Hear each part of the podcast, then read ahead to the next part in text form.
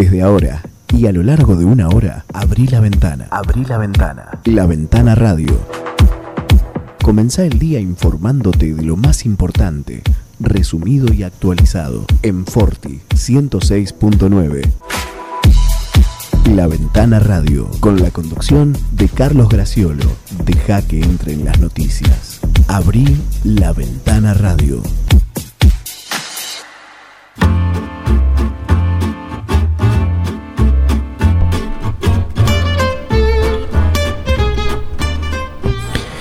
Hola, hola, buenos días. Bienvenidos a La Ventana Radio, bienvenidos a Forti. Aquí estamos en una jornada más, 11 de junio del 2021, transitando casi la mitad de este particular mes que divide el año también en dos. Estamos casi en la mitad del año, eh, estamos aquí con esta jornada de cielo parcialmente nublado, sería 2 grados. La temperatura en estos momentos sobre el 9 de julio es una mañana fresca la máxima va a llegar hasta los 18 grados. El viento está soplando del oeste-noroeste a 6 kilómetros por hora y la visibilidad es muy buena. Alcanza 12 kilómetros 900 metros, casi 13. Saludo a mi habitual compañero de todas las mañanas, Miguel Bengoa, responsable de la puesta en el aire y de la musicalización de la radio. Buen día, Carlos. Buen día la audiencia. Bueno, hemos eh, subido la vara en cuanto a la eh, lo que tiene que ver con la vajilla, ¿no? Al catering. Al catering. Eh, bueno, de una afamada, sería el nombre, bebida gaseosa. Bebida cola. Claro, muy conocida por todos universalmente, que, que nos ha provisto de los... Nos auspicia. de los vasos. Sí, sí, el nuevo auspicio conseguido por la radio. No es que lo hicimos con algo que sobraba. Bien, eh, decía de esta jornada de cielo parcialmente nublado, ¿cómo va a estar el fin de semana? Bueno, eh, la situación eh, va a tender a ser de cielo despejado, de días de sol y de una temperatura un poco más elevada, 22 grados para sábado y domingo. Van a ser unas jornadas que van a invitar por lo menos a tomar un poco de sol, sabiendo que están en juego las nuevas medidas o no, el nuevo decreto de necesidad y urgencia que analiza el gobierno, eh, que parecería ser que va a ser con medidas similares a las actuales. Hoy está venciendo el, que está en vigencia eh, y se renovaría. Todavía no ha salido la, famosa ley. Eh, me arriesgaría a decir que puede ser un empate, si habría nuevas o medidas o algunas se sacaría. habría ya un acuerdo entre la nación, la provincia de Buenos Aires, y la ciudad de Buenos Aires, que es el, núcleo principal y que mm, eh, un poco está llevando de tiro al resto en, no endurecer las medidas en eso que se que se conoce como el AMBA. Subsisten, sí, es cierto, diferencias puntuales eh, y también están eh, con cierta preocupación en otras provincias eh, y también con, algo que uno escucha habitualmente y que le consultan y que también es una preocupación de uno como comunicador, que es el del ciclo escolar. Eh, lo que está conociéndose en los, en los últimos días, o como se dice en las últimas horas, es que la provincia de Buenos Aires no adelantaría las vacaciones de invierno. ¿eh? estaría en la misma situación eh, todo esto dentro de esta situación de la preparación del nuevo DNU y de las medidas que, como dije, serían similares a las actuales y ese acuerdo entre Nación, provincia y Ciudad de Buenos Aires.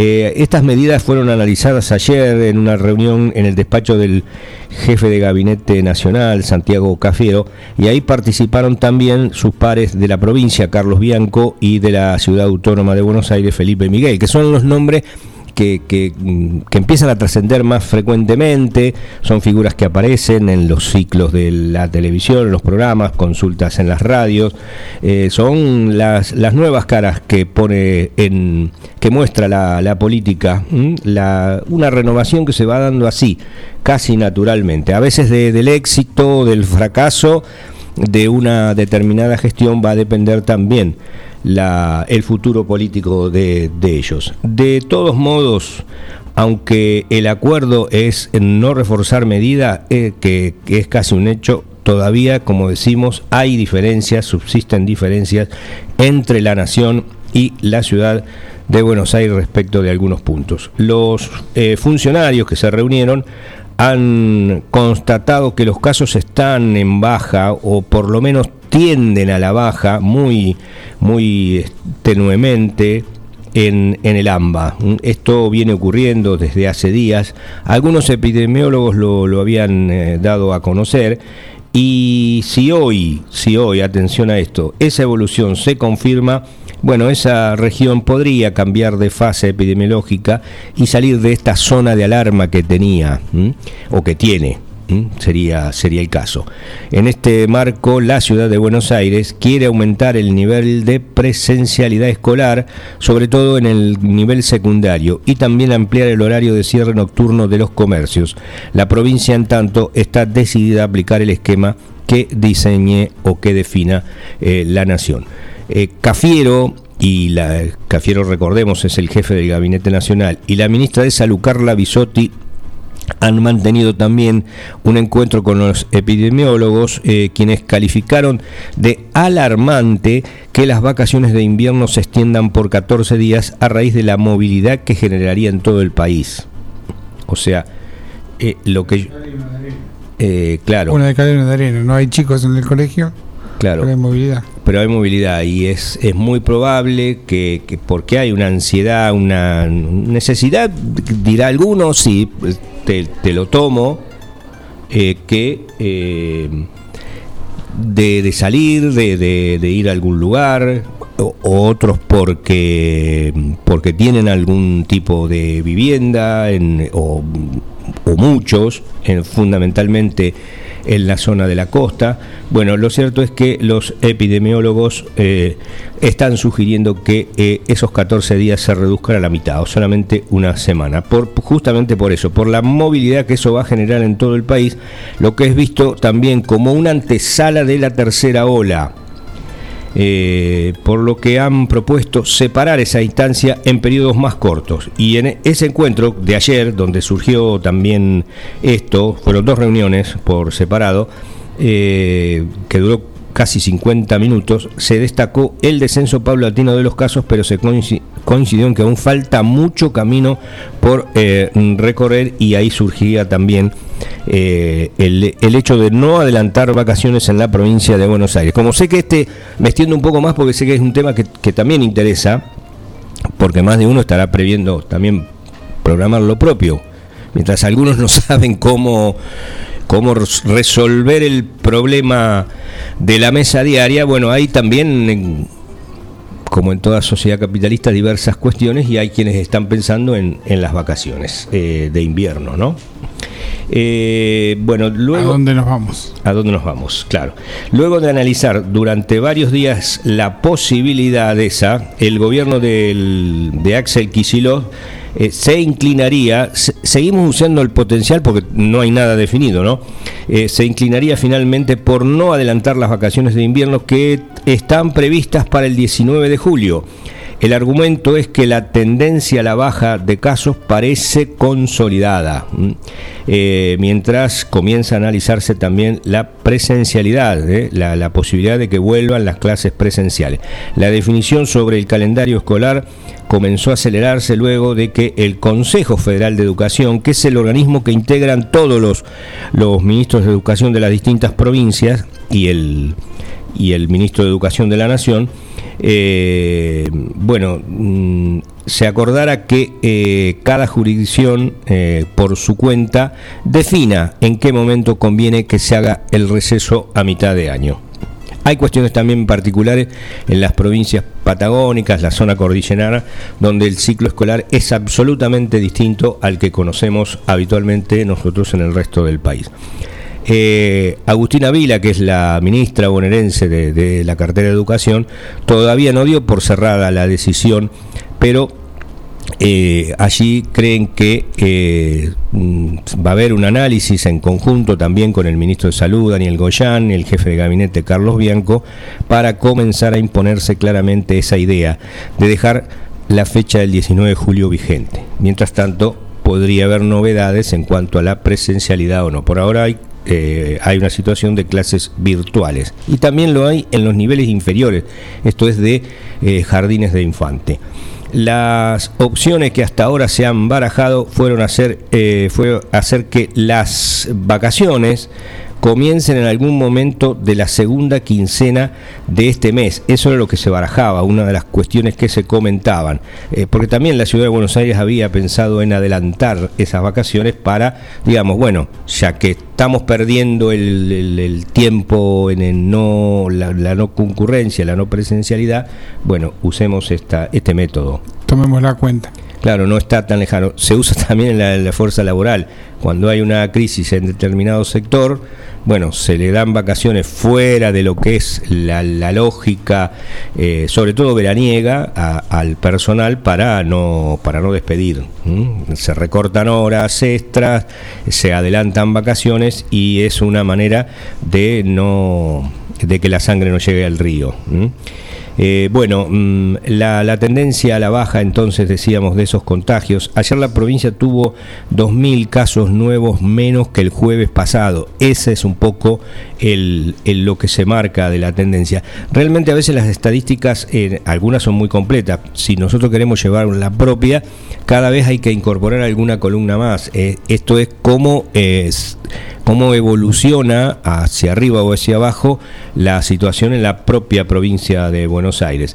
Eh, bueno, eh, cierro este tramo, por eso me extendí un poco más, porque sé que a mucha gente le podía interesar, pero en definitiva no hay definiciones, no hay nada nuevo sobre el tema de la presencialidad escolar.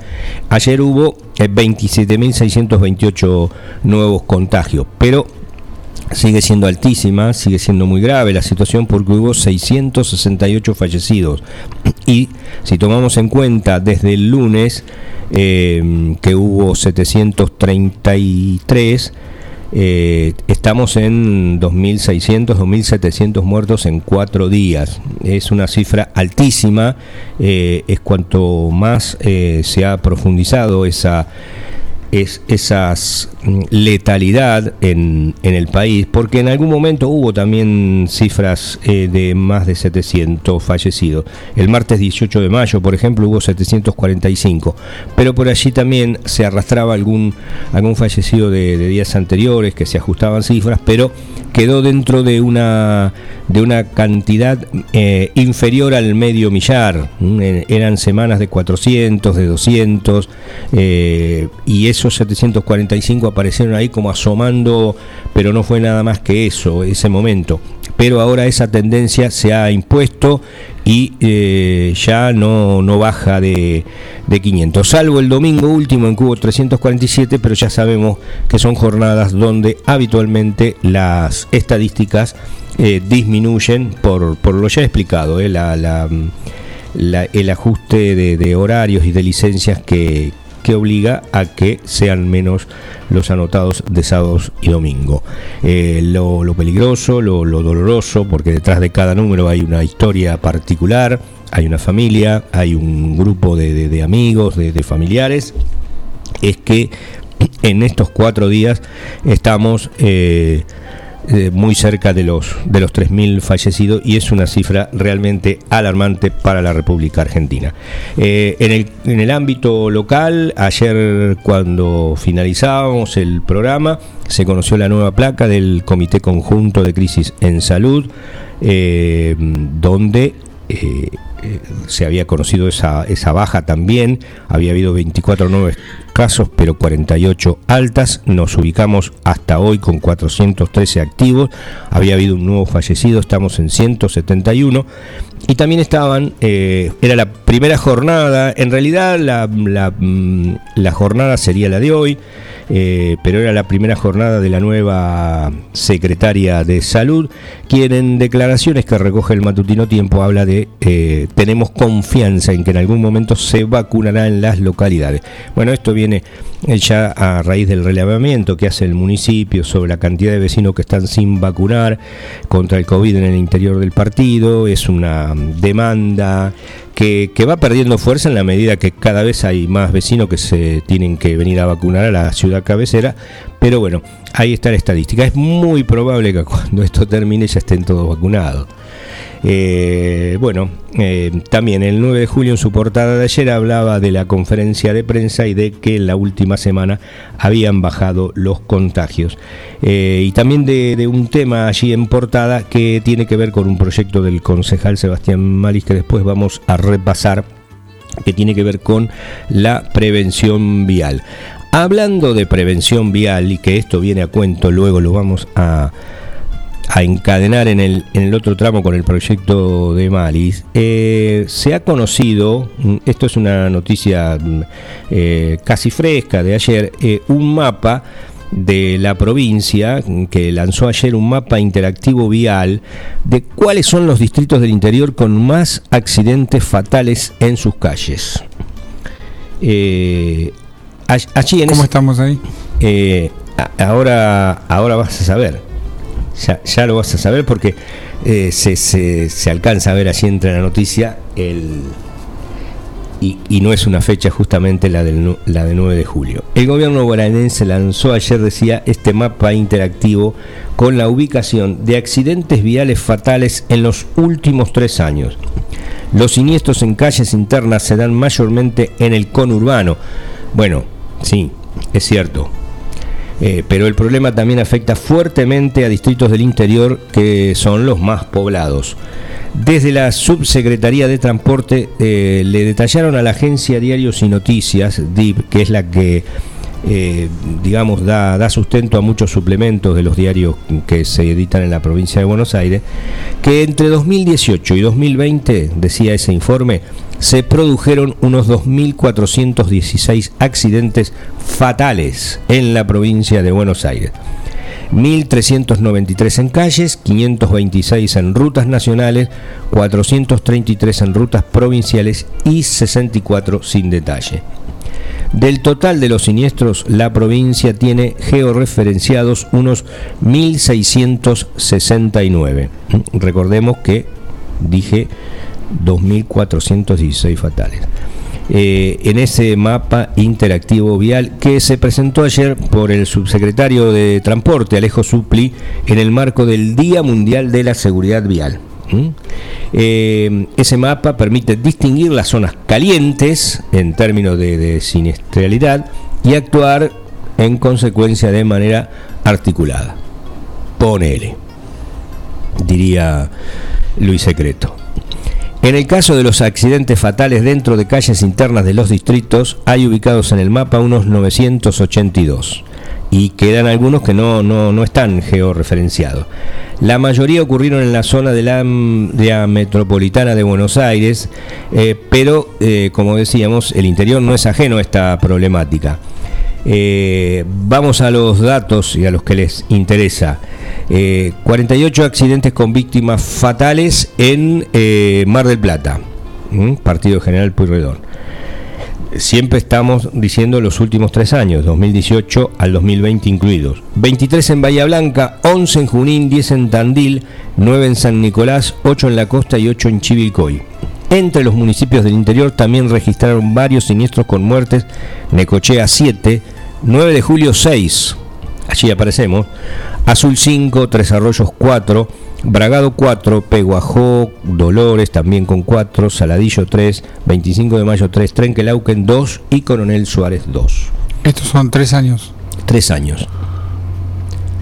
Eh, bueno, también la, Subsecretaría de Transporte han indicado que esa información se desprende de una mesa técnica de datos y estadísticos que integran la Dirección Provincial de Política y Seguridad Vial y Vial mediante la unidad del Observatorio y Estadística en Seguridad Vial. También estará allí en esa mesa el Ministerio de Salud, el Ministerio de Seguridad, el Ministerio Público y el de Hacienda y Finanzas a través de la Dirección Provincial de Estadística. Eh, bueno, por lo menos hay una estadística.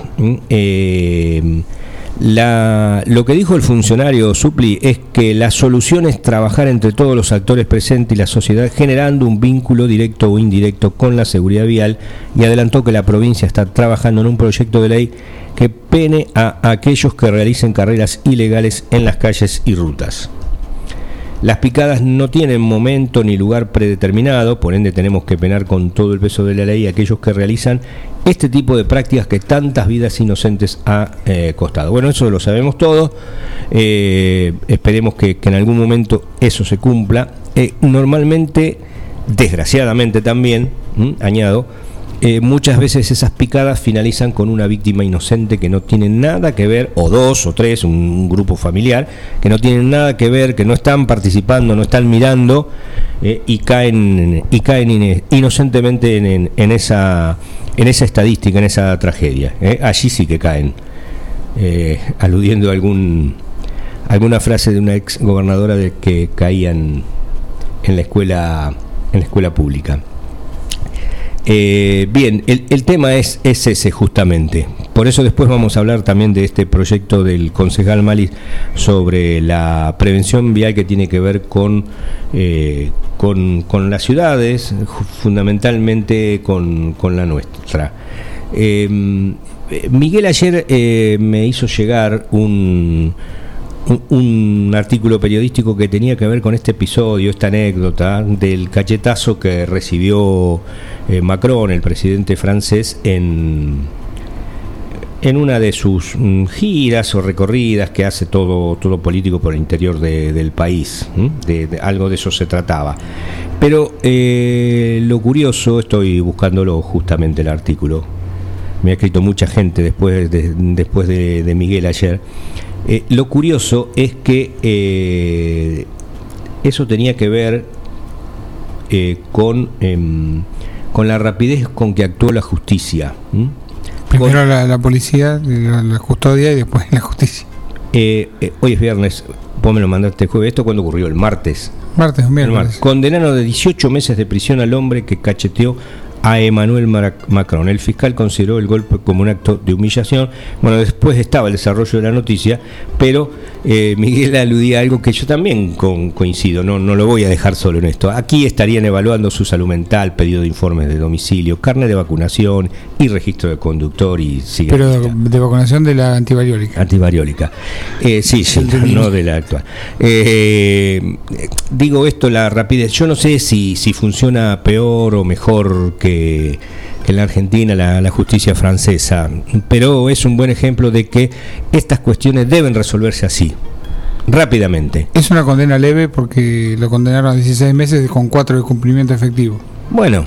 Pero cuatro meses en la sombra no es para, para, estar Sí, sí, eh, no, no, no fue un asesinato, no fue un intento de robo, no, no fue una herida de gravedad ni leve, fue un cachetazo fue una ofensa, una investidura. Eh, bueno, ponele lo que quieras, pero. Y con eh, cumplimiento efectivo. Y con cumplimiento Poco, pero con cumplimiento efectivo. Bueno. O sea, de los 16 meses, mínimo 4 va a tener que estar a la sombra. A la sombra, exactamente. ¿eh? Eh, bien, 8.28 de la mañana decíamos que la jornada era fresca, fría en estos momentos. tenemos 3 grados, ha aumentado levemente, va a llegar hasta los 18 en la jornada de hoy y el cielo va a permanecer mayormente nublado. Mañana y el domingo tendremos sí unas jornadas de cielo despejado y con sol que permitirían llegar a 22 grados de máxima cada una de esas jornadas. Ya volvemos. No hay pan que por bien no venga. Panadería Bedia, en la esquina de Tucumán y Robio, te espera con el más rico pan, facturas, galleta de campo, prepizzas, pan para hamburguesas, pan de miga y mucho más. Panadería Bedia, en Tucumán y Robio, teléfono 2317-445-728. Mini Mercado Principios. Venta de gas en garrafas y tubos. Todo para tu pileta de natación. Alguicidas, clarificador, cloro líquido y en pastillas. Comestibles, bebidas, productos lácteos. Alimentos para mascotas, artículos de limpieza. Excelencia en el servicio y las mejores ofertas. Mini Mercado Principios calle La Rioja sin número. Teléfonos 02317 491 331 2317 407 435. La atención y el servicio nos caracteriza. La regional distribuidora Fiestas, eventos, consignaciones. Mayorista de Coca-Cola, Branca Único, Bodegas Jorge Rubio, Cavas de Santino, Bodega La Rural y Cervezas. Distribuidora La Regional, Ruta 5, kilómetro 261, 800. Celular 2317-527-233 o 2345-566-162. Mail distribuidora la regional. Instagram arroba la regional. Salames artesanales, jamón crudo, lomitos, bondiolas, chorizos secos, colorados y criollos, quesos de todo tipo, tablas de picadas. San Luis 619, teléfono 02317 491 010, 2317 486 990. Facundo Quiroga, Chacinados los abuelos, fiambres de pueblo.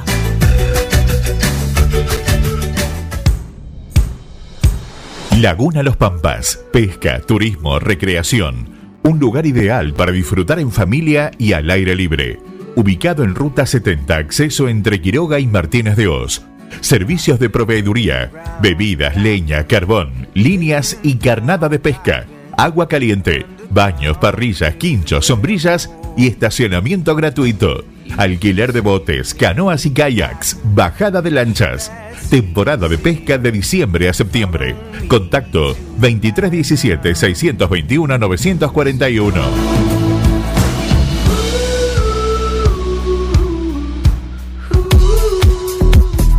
La Ventana Radio en Forti 106.9 y La Ventana Radio con la conducción de Carlos Graciolo.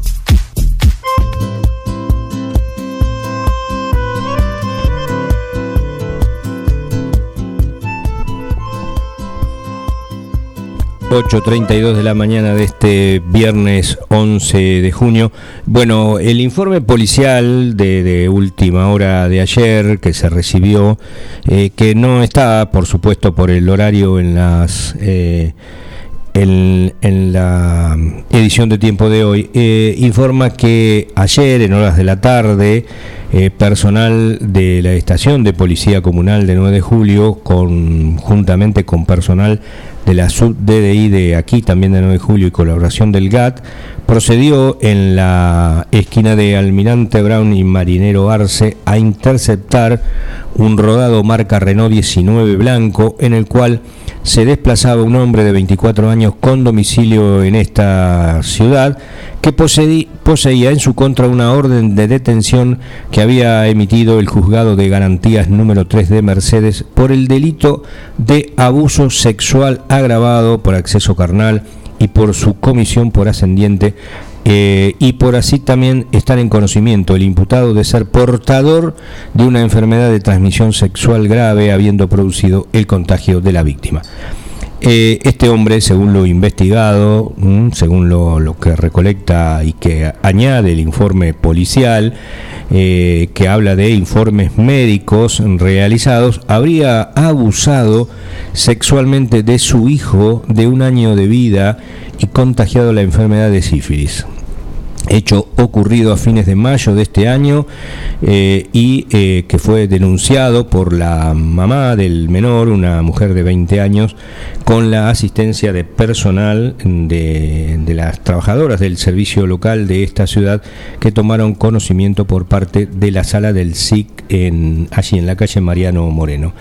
El, detenido se encuentra alojado a la espera de ser trasladado a una dependencia policial dependiente de la Superintendencia de la Región Interior Oeste 2 y se encuentra a disposición por este aberrante hecho, así lo califica el informe policial, a disposición de la UFI 4 de Mercedes. Hay también el informe policial que recibimos, bueno, está acompañado por eh, fotografías del, del vehículo en el que fue detenido y también de, del momento, en el atardecer, eh, digamos, por, por el tipo de luz que tiene la fotografía, de, de la detención de, de, este sujeto. Si le cabe alguna calificación de sujeto. Claro, sí. Eh, cuando uno lee este tipo de cosas y, y las lanza al aire, porque parte de, de la información, bueno, se queda a veces sin, eh, sin respuestas para los comentarios, porque son tantos pone en duda el sistema interno que uno tiene.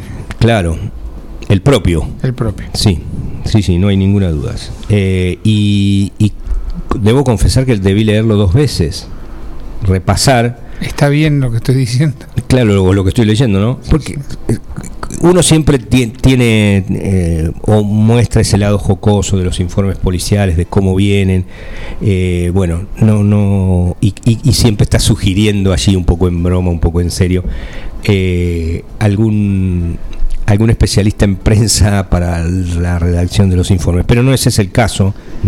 Eh, lo, interesante es que el, la policía cumpla con su labor, que sea efectiva, eh, que sea preventiva también, eh, y, bueno, y, y, que se remita a, esos hechos. lo demás es accesorio, es solamente anecdótico. Eh, pero cuando uno lee este tipo de cosas realmente debe repasarlo porque no puede entender eh, el descenso a los infiernos de, la condición humana. ¿no? Bueno, salimos de esto. Eh, salimos de esto de la mejor manera que podemos. tras el escándalo de, de la vacunación, ha renunciado el vicepresidente de EPE. EPA con EPE sería el título, ¿no? EPA con EPE. EPE es la empresa provincial de energía de Santa Fe, de la provincia de Santa Fe. Tú también, santafesino, sería, sería la cuestión. Eh, a, Santa Fe nos referimos un poco por el triunfo de Colón, pero también porque allí hubo un vacunatorio eh, VIP las consecuencias se están empezando a conocerse ahora. El vicepresidente de la empresa provincial de energía, Alberto Joaquín, que ni apellido tiene, Alberto Joaquín, presentó este jueves su renuncia al cargo tras quedar involucrado en una polémica por la vacunación contra el COVID. Si bien su dimisión al cargo aún no fue aceptada oficialmente, bueno, la misma tiene carácter de indeclinable. ¿eh? Eh, Joaquín, que es el apellido del funcionario, confirmó a través de un descargo que escribió de puño y letra que había sido inoculado el 2 de febrero con la primera dosis y también con la segunda apenas un mes después. Por entonces aún esperaban recibir su vacuna muchos trabajadores de la salud que habían constituido el primer objetivo a ser inoculados, grupos de riesgo y que no la habían recibido. Recién el 22 de febrero la provincia de Santa Fe comenzaba con la vacunación en geriátricos y habilitaba el registro de inscripción para el resto de la población y el primero de marzo la iniciaba con los mayores de 90. Y estos funcionarios, porque aparentemente, aparentemente no, en, el hospital eh, provincial, principal, el director los hacía pasar... Eh, a una sala especial y allí se vacunaban eh, fundamentalmente funcionarios. Este por lo menos tenía al momento de vacunarse 77 años, muestra un poco de pudor y renuncia al cargo. Mm, pese a ser vicepresidente de la EPE, quedó anotado en el mm, registro de vacunados como personal de salud. Tras llovido, mojado. Mm. Doble falsedad. doble falsedad, doble falta. Esta revelación ha generado un profundo malestar en el organismo provincial de energía, sobre todo en los operarios que pese a estar expuestos por su trabajo en las cuadrillas que deben ingresar en los domicilios, también están esperando su correspondiente dosis, que eso es a veces una de las cuestiones que se reclaman. Eh, cuando son ese tipo de trabajos.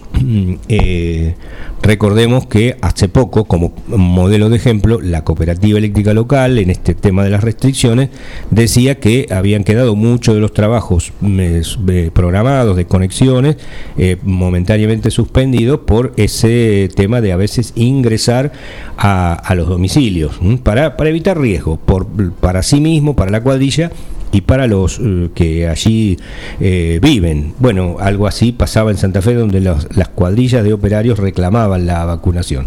En lo que va de la pandemia, cuatro trabajadores de esa empresa provincial de energía fallecieron por COVID y eh, eran muchísimos más los aislados.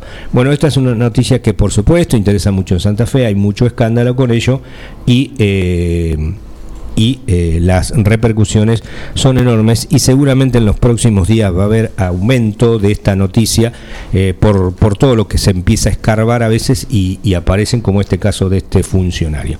Vamos a hablar, mm, como prometía, de lo que tiene que ver con la prevención vial luego de haber eh, dado a conocer en el tramo anterior todas estas situaciones de este mapa interactivo vial que dio a conocer ayer la provincia sobre los siniestros viales con víctimas fatales que se dan muchas en el conurbano, pero donde hay también un triste registro en distintas eh, ciudades del interior de la provincia.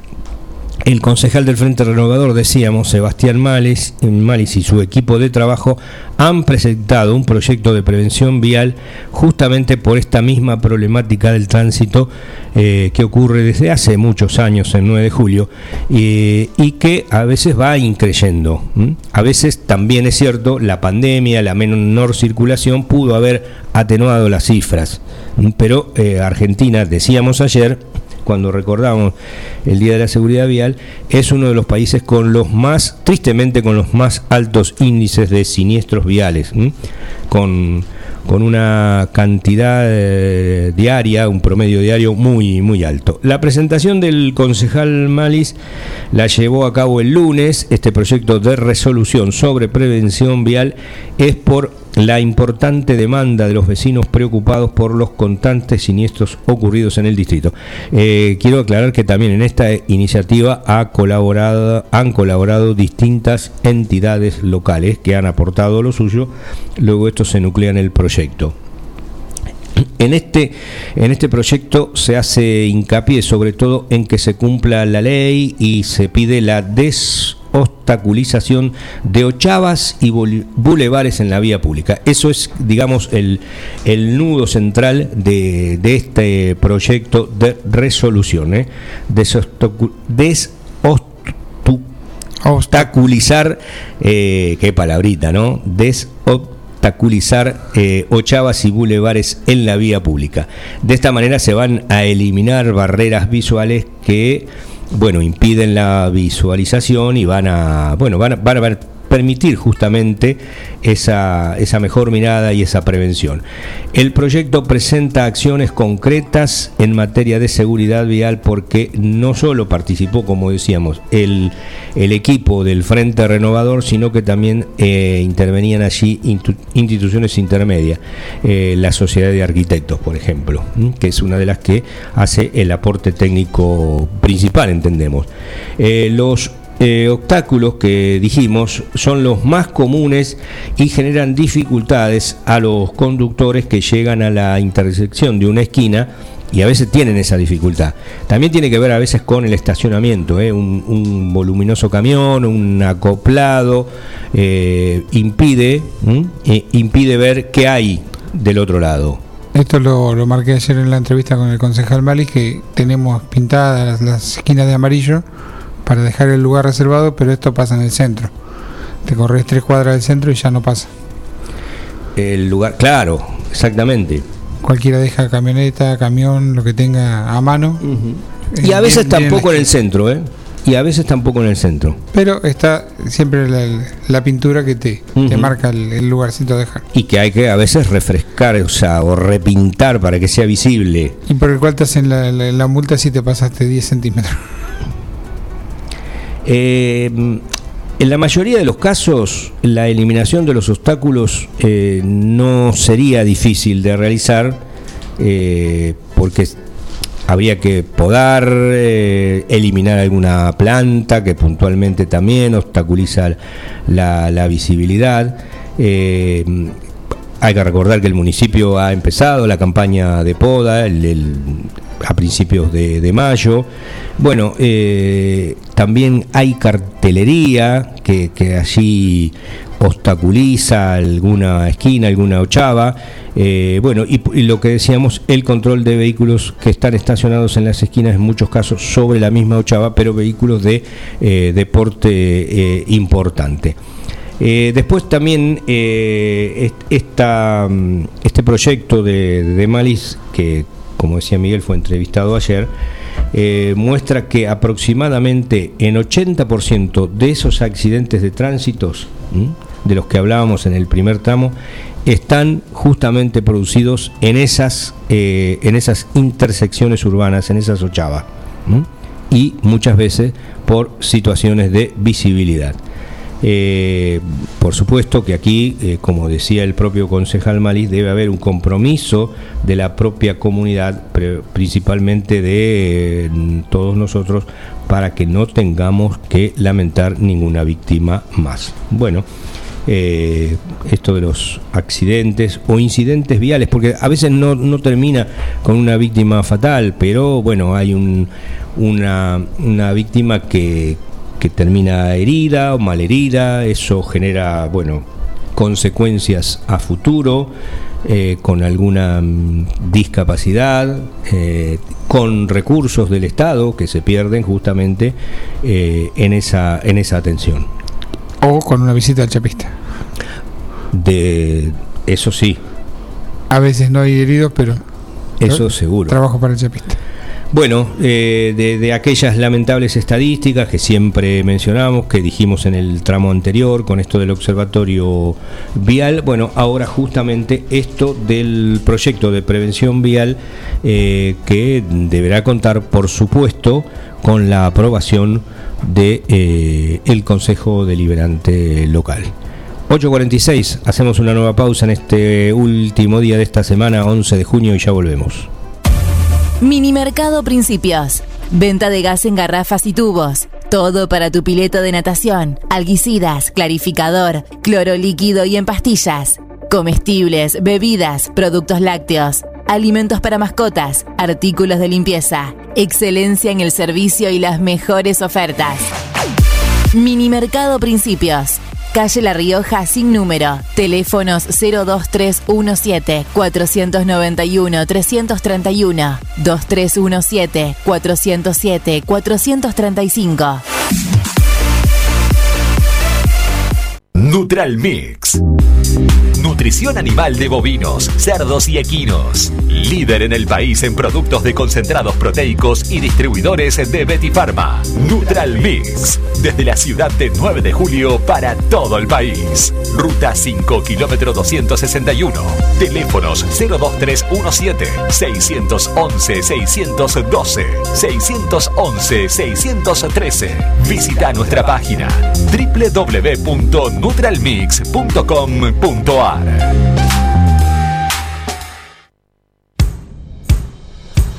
Laguna Los Pampas, pesca, turismo, recreación.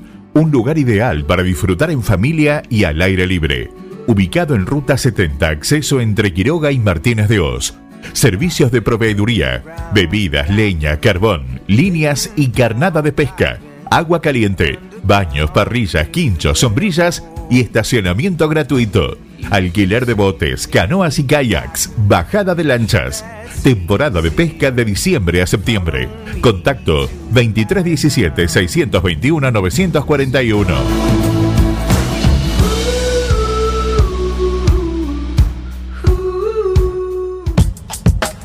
Docente privado. SADOP te acerca más beneficios. Somos docentes. Somos SADOP. Sumate. En 9 de julio, Corrientes 1464. Salames artesanales, jamón crudo, lomitos, bondiolas, chorizos secos, colorados y criollos, quesos de todo tipo, tablas de picadas. San Luis 619. Teléfono 02317-491-010. 2317-486-990. Facundo Quiroga. Chacinados los abuelos. Fiambres de pueblo. No hay pan que por bien no venga. Panadería Bedia, en la esquina de Tucumán y Robio, te espera con el más rico pan, facturas, galleta de campo, prepizzas, pan para hamburguesas, pan de miga y mucho más. Panadería Bedia, en Tucumán y Robio, teléfono 2317 445 728.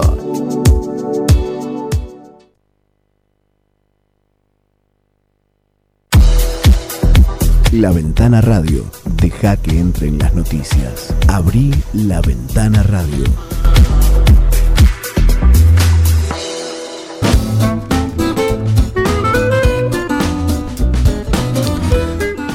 Ayer hubo un juicio ejemplar eh, en La Rioja, eh, donde un sanjuanino, que era tatuador, era su, su labor, fue condenado por porno venganza. Eh, digo porque estas cuestiones seguramente va a servir, va a sentar jurisprudencia a futuro sobre situaciones similares. No, no digo con los tatuadores, sino que él eh, había ejercido la, la- venganza contra su ex. Mm, Cuatro años duró esta, esta lucha en la justicia y finalmente eh, este es- tatuador sanjuanino Patricio Pioli fue condenado a cinco años de prisión por el delito de porno venganza en perjuicio de su expareja Paula Sánchez Frega. ¿eh?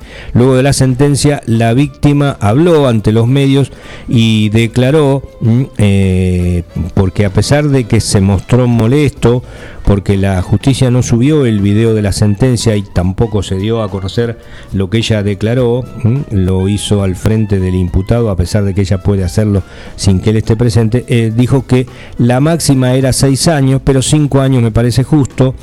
Pero, ¿qué pasa? Dijo, es injusto que una persona que nunca cumplió la domiciliaria le descuenten un año y seis meses. Eh, bueno, em, eh, esta, esta mujer venía desde hace aproximadamente cuatro años mm, con, con este caso eh, y mm, cómo será su vida después de conocida la, la sentencia. Mi vida continúa normal, hoy tengo que trabajar, tengo que seguir haciendo mis cosas y esperaba que esto termine porque era un desgaste físico y mental de cuatro años. ¿Qué había pasado? Bueno, este mm, Pioli... eh, había, había usado las redes para, bueno, para subir videos íntimos de, de- en- de venganza eh, en contra de su ex eh, pareja. Bueno, llevado a juicio, finalmente fue, fue condenado a cinco años de prisión. y creo que va a ser un juicio que también va, va a servir para que en otros casos ocurra ocurra lo mismo, ¿no? Para Sí, que o que por lo menos, ¿eh? Un caso testigo. claro, que para otros para que otros no intenten hacer lo mismo. Bueno, saliendo del tema, volviendo a la situación que tiene que ver con eh, el coronavirus en 9 de julio. Hoy tuvimos un empate. Tuvimos un empate 41 a 41. Esto tiene que ver con las altas y con los nuevos casos. Quiere decir que la cantidad de activos vuelve a ser la misma que ayer, 413. Pero es Hubo- preocupante el número 41. son muchos, detectados. exactamente, son muchos contagios diarios, 41, ya sea por hisopado o por contacto estrecho, ¿m? o lo que se llama contacto ¿Cómo epidemiológico. están repartidos esos? ¿Está discriminado? Sí, está discriminado, ya te lo digo, eh, con, con la nueva placa, los fallecidos siguen siendo 171, eh, están discriminados con 31 internados de los activos y hay 37 sospechosos con 3 internados. El total de internados entonces son 34, que son siempre los casos más, más preocupantes. El resto, 382 de los activos son ambulatorios y de los sospechosos, 34 son ambulatorio. Hay 848 aislados y los casos descartados son 3.523. Desde que comenzó este registro de esta pandemia el 9 de julio, el total de casos positivos han sido hasta hoy 4.723. ¿Mm? Ahí estaba entonces la cifra. 413 los activos, igual que ayer, con 41 nuevos casos, alto a nuestro entender, y 41 altas. ¿Da los hisopados y los, los contactos epidemiológicos también? Sí, sí, siempre ¿Cuántos, es... cuántos es? Te, te puse en una aprieto. No, pues ten- tengo que andar sal- que abrir. saliendo y entrando. ¿Vos qué querés saber? Los, Los hisopados, los, los directos. los directos hisopados, 30. Eso es un número preocupante. Claro, son muchos. Es 11 por eh, los que mm, desde hace tiempo etcétera. se vienen dando como criterio clínico epidemiológico. Y también hay 24 hisopados negativos. El informe es ese. Cada distrito informa Más o menos está, distinto. está dos tercios de sí, 40 a favor, no, ¿cuánto? 30 a favor y 20, 20 en contra. 20 sin, sin datos negativos. Eh, 20, ¿Cuántas? Eh, 24. 24 eh, hisopados más de la negativos. Mitad, más de la mitad eh, dieron Eh, positivo. Dieron positivos, sí.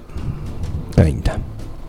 Son cifras altas, ¿eh? Son cifras altas. A nivel país, eh, ayer veía El martes había habido 45 también, ¿eh? sí, una muestra que eran más o menos 30.000 casos positivos y sobre 100.000 hisopados, un 30% daban positivo. En este caso está dando un- más de la mitad. Exacto. Bueno, eh, ¿qué tenemos? Eh, ¿Tenemos actividad eh, deportiva? Sí, en, esta, en este último tramo que abrimos siempre esta ventanita, hubo ayer fecha de la B Nacional, ganó Agropecuario, nada menos que Atlanta, uno de los candidatos. Eh, y hoy va a continuar la actividad deportiva porque, bueno, hay mm, un partido por la Eurocopa. Turquía e Italia se enfrentan a partir de las 16 horas eh, en esta en este como decía Santiago los días pasados que es casi un mundial en sí mismo sin la presencia de Brasil, Argentina y Uruguay, los otros tres países que han ganado copas del mundo. Mañana también va a haber encuentros eh, donde bueno mm, podemos ir eh, visualizando posibles candidatos para el mundial. Para que después nada nos tome por sorpresa y digamos uy este equipo esta selección de, de dónde salió también habrá actividad por supuesto el domingo va a haber casi todos los días. Eh, a las 10 de la mañana van a jugar Inglaterra y Croacia que eh, mm, proyecta ser un partido por lo menos atractivo en la en la previa no eh, bueno, de, de eso queríamos hablar. Y también comienza la actividad de la Copa América el, domingo con el partido que jugarán a las 18 Brasil y Venezuela, partido inaugural, y Colombia, Ecuador a las 21. Comienza la Copa América, Argentina va a jugar el lunes con eh, Chile a partir de las 18 horas. Han quedado jugadores afuera. Eh, sorpresivamente eh, hubo, eh, figuras que, no imaginábamos que iban a quedar afuera, pero eh, Ocampos y Foy, por ejemplo, fueron dos de los eh, descartados, no sería este el nombre más feliz, fueron los que fueron marginados de, la lista de buena fe que debe emitir cada representación para esta Copa América que se inicia el domingo en Brasil. Eh, los otros son Palomino, Buen Día y Julián Álvarez. ¿m? Eh, Buen Día no es un saludo, es un jugador Ah, eh, casi desconocido para el- el- la, la generalidad de- del público argentino. Lo tenía como personaje de novela. Eh, mm, claro, en, la- en alguna de, de García Gabriel Márquez. García Márquez. Eh, lo- No se llama Aureliano, ¿no? no, sería el colmo, ¿no? Sería el colmo. Eh, quería decir que, eh, bueno, también con varios candidatos está arrancando, como la Copa América arranca la, la postergada Eurocopa 2020, porque corresponde al, al calendario del año pasado, eh, que por la pandemia se juega en este. Por eso a veces hay eh, cierta confusión y aclaración se juega una Eurocopa, se están jugando clasificación para el Mundial, bueno, ahora se está jugando la Copa América, se jugaron fechas de clasificación para el Mundial, eh, es parte de lo mismo, hay que estar atento o escuchar al, al periodismo especializado de la radio, en este caso a Martín Parise, Santiago Graciolo, bueno, y Eliana Damisino, que conforman el trío de Sport 106, que si bien se dedican a otros deportes en su programa, bueno, siempre tienen allí alguna puntita que tiene que ver con, con esto del, del fútbol y de las competencias internacionales.